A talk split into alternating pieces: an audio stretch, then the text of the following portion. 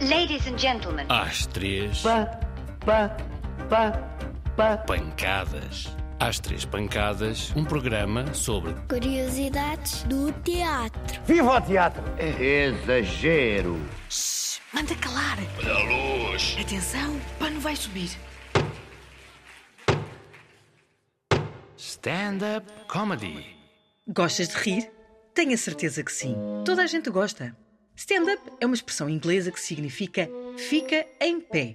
Comedy significa comédia. Logo, comédia em pé. Mas por que raio ficarão eles em pé? Bom, a verdade é que apesar do stand-up comedy estar na moda, esta técnica de representação que nasceu há algures nos Estados Unidos da América já tem mais de 100 anos. Ela surge um bocadinho da técnica de comédia usada no chamado teatro de variedades ou de revista. Um ator, uma piada curta e uma gargalhada geral. E está feito. É que nem dá tempo para sentar. Este tipo de comediantes ou de comédia também eram muito comuns nos intervalos dos grandes espetáculos.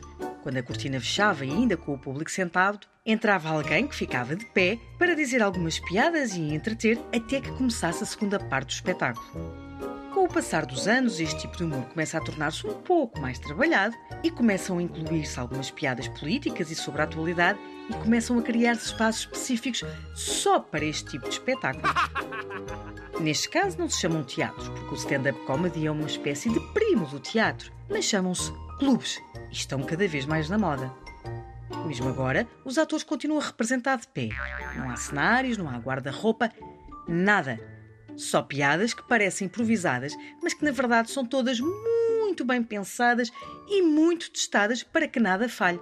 Normalmente, numa noite de stand-up comedy, podemos assistir a várias atuações de pessoas diferentes. Estás a ver porque é que eles ficam de pé? Porque é uma espécie de roda bota fora. Uh, superstições do teatro. Entra sempre com o pé direito. Macbeth. Se houvesse uma régua que medisse os diferentes graus de superstição, de certezinha que a peça Macbeth Macbeth. batia aos pontos todas as outras. É que é mesmo levantar os pelos dos braços. Que arrepio! Em alguns teatros, especialmente na zona da Grã-Bretanha, o nome desta peça chega a não ser pronunciado dentro de um teatro, de tão tenebroso que é. Quando se querem referir a ela, dizem aquela peça cujo nome não pode ser pronunciado dentro de um teatro. Ou, ligeiramente mais simples, The Scottish Play, a peça escocesa. Que medo! Aquela peça cujo nome não pode ser pronunciado dentro de um teatro foi escrita por William Shakespeare, que já deves ter ouvido falar por ser um dos maiores, se não o maior dramaturgo do mundo. Shakespeare escreveu nos primeiros anos do século XVII. Esta peça foi considerada uma obra importante no repertório deste dramaturgo, porque retrata algumas das vis. Vis significa má, desprezível, horrível. Condição humana.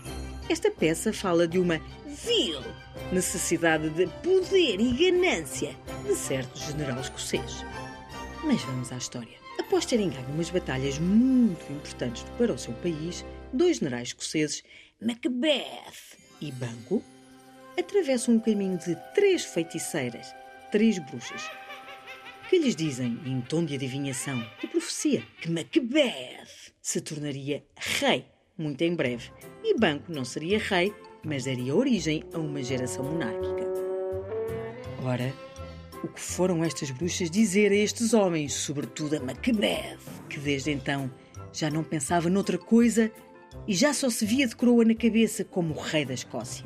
A sua mulher, Lady Macbeth, que ao saber desta profecia também já só almejava o seu lugar de rainha, tanto picou, tanto picou, tanto picou Macbeth, que ambos mataram então o rei para que o general tomasse o seu lugar. A espada do crime, cheia de sangue, atiraram para junto dos guardas, enquanto estes dormiam. Mas a longa história de assassinatos e mortes só agora começava, porque Macbeth, engolido pela ganância e pela ambição, mata o rei, mata os guardas, mata banco e todos os outros que atravessavam o seu caminho ou que ele suspeitasse que pudessem vir a ser um obstáculo.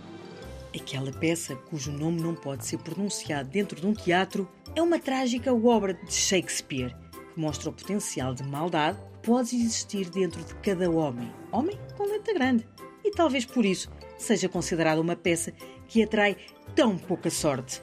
Facto é que quando uma companhia de teatro tenta levar a cena, ou acontece a morte inesperada de um protagonista, ou há acidentes graves em palco, caem ilustres e até já se assistiram a incêndios devastadores, como aconteceu no Teatro Dona Maria II em 1964, enquanto o espetáculo estava em cena.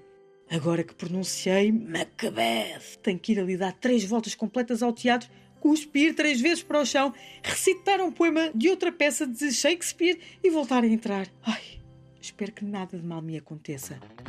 E através desta rubrica radiofónica, parece-me ter realizado o sonho de milhares dos que nos escutam.